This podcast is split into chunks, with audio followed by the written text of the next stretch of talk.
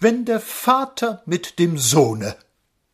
Was das neue Buch des Schriftstellers Wilhelm von Hohenzollern angeht, so ist zunächst festzustellen, dass es gar nicht von ihm herrührt, also mit der Sensation ist es halb so schlimm. Für geistige Arbeiten haben sich die Monarchen stets ihre Helfer gehalten, früher einen Hofnarren, später katzbuckelnde Minister, heute wendet sich das Haus Hohenzollern in solchen Fällen, Postkarte genügt, komme sofort, an Herrn Karl Rosner. Von dem stammt der Schmöker.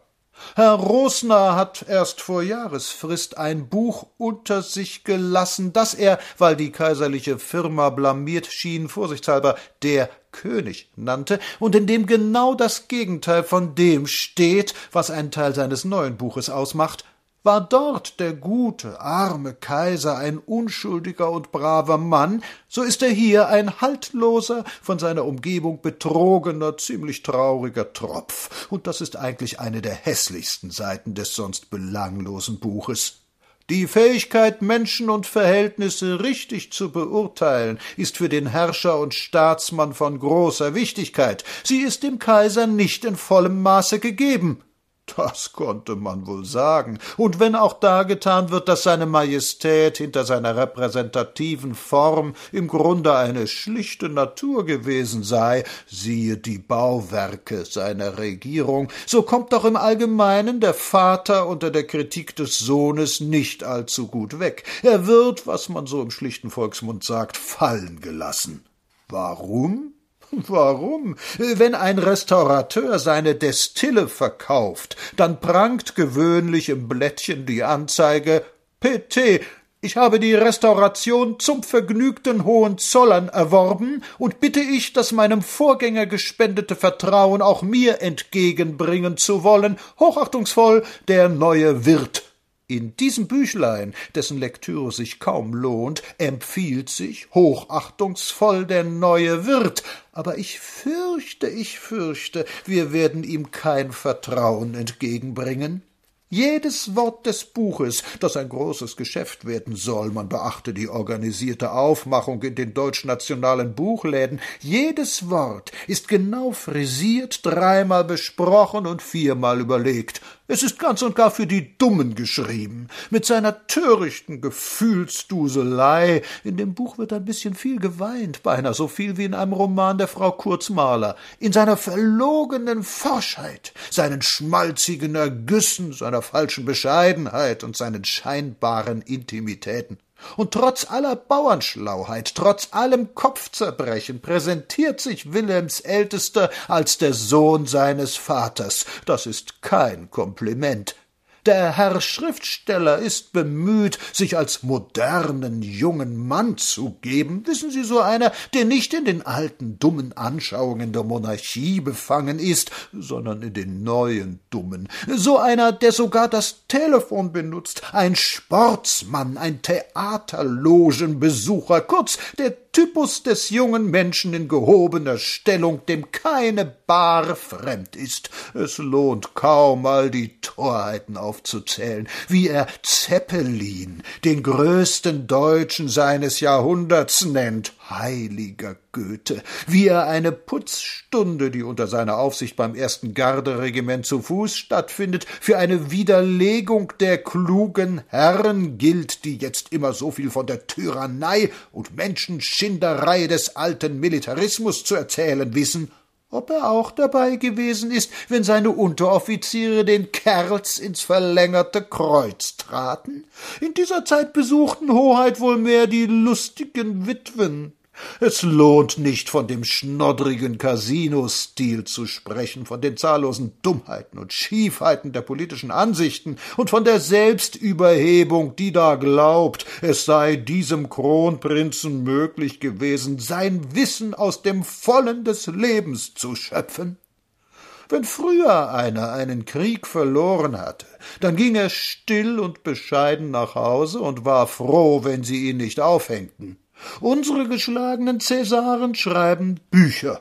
Für diese Entschuldigungszettel gibt es bereits ein bestimmtes Schema, und Herr Rosner hat sich sein Geld leicht verdient. Man schwärzt nach berühmten Mustern einfach alle anderen Dienststellen, Offiziere, Minister und Politiker an, hat es selbst alles bereits 1915 gewusst und steht nachher da wie die Drahtseiltänzerin, wenn sie geziert ins Publikum dankt. Gewöhnlich ist immer nur eine Seite dieses Geschreibes wahr, das ist die Belastung Belastung der anderen, denn der Hass schärft die Augen, und zum Schluss hat sich die ganze Gesellschaft gegenseitig mit faulen Eiern beklackert und versichert im schönsten Chorgesang, dass es keiner, keiner gewesen sei, Besonders peinlich wird die Angelegenheit, wenn der Sohn auf den Vater alle Verantwortlichkeit zu schieben versucht, sicherlich mit großem Recht, aber diese häuslichen Auseinandersetzungen sind nicht gerade ersprießlich, und sie scheinen es umso weniger, besinnt man sich auf ihr sehr übles Motiv. Wenn ein Kummi den ganzen Laden madig macht und an seinem Betrieb auch nicht ein gutes Haar lässt, so würde man den jungen Herrn nicht gerade mit viel Vertrauen engagieren. Dieser packt dem Monarchismus eine Portion Schuld auf, an der drei mittelkräftige Familien ja auskommen hätten. Die Ratgeber der kaiserlichen Umgebung hätten im Krieg und im Frieden versagt. Sie sind nach diesen Schilderungen eines, der's wissen muss, töricht, unzulänglich, verderblich. Ja, wer hatte sie sich denn ausgesucht? Alles fällt auf Vatern zurück.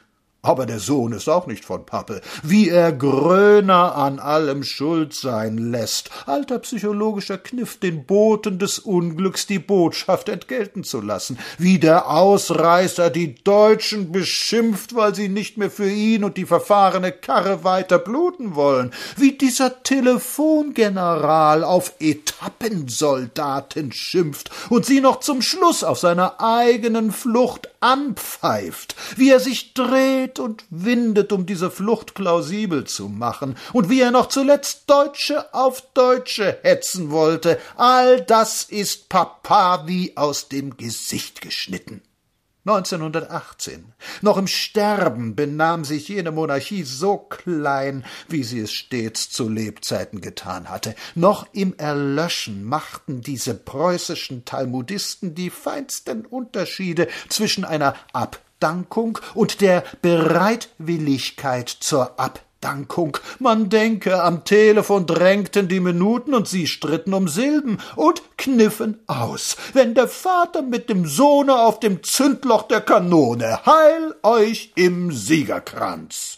Und nun empfiehlt er sich, dafür ist dieses Buch geschrieben, empfiehlt sich als fortgeschrittenen, modernen, jungen Demokraten, rührend diese Kindlichkeit, mit der von Rosner seine militärischen Grundsätze über den Dienst hervorgehoben werden, viel Urlaub, Nachsicht noch mit dem mindestbegabten Rekruten, Trost für die Dummen unter den Deutschen, wenn wir erst die Wehrpflicht wieder haben. Er ist auch gegen den übermäßigen Trinkkommand der Studenten. Er will die Sozialdemokratie nach Möglichkeit berücksichtigen und merkt nicht, wie weltenfern von aller wahren Geistigkeit er ist und sieht nicht ein, dass wir weder einen strammen noch einen laschen Dienst haben wollen, sondern gar keinen und ihn am allerwenigsten.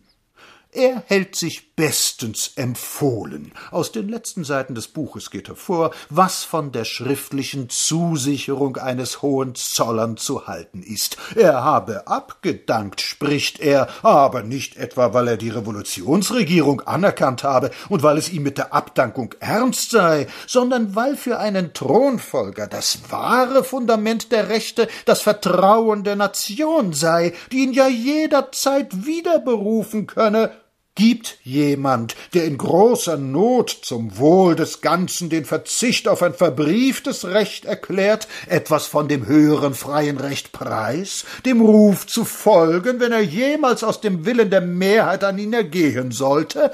So fing Napoleon der Dritte auch an, genau so. Hier ist ein kleiner Kronprinz zu vermieten, dies und Nur dies ist der Schrei des Buches. Alle anderen Einzelheiten sind überholt, oberflächlich und uninteressant. Man halte nur die Katastrophe Deutschlands von einem Deutschen dagegen, um den ganzen Unterschied zwischen Husarenmütze und Geist zu ermessen. Er empfiehlt sich, er will Gott behüte weiterschreiben, und wenn wir es erleben, dann wird sich ja wohl auch noch sein Ältester bei Vater Rosner sein Buch bestellen. Rosner macht. Sein kaiserlicher Auftraggeber aber bleibe auf seiner Insel und nähre sich redlich. Ab und zu schickt er, wie er sagt, eine Taube nach Deutschland, auf dass er erführe, ob das Gewässer gefallen wäre auf Erden, die Taube hätte ihm bis jetzt noch kein Ölblatt mitgebracht, sagt er. Oh, ein Ölblatt nicht, aber der Familie immerhin einen hübschen Batzen Geldes, der unseren Kriegsverletzten erheblich an der Rente fehlt.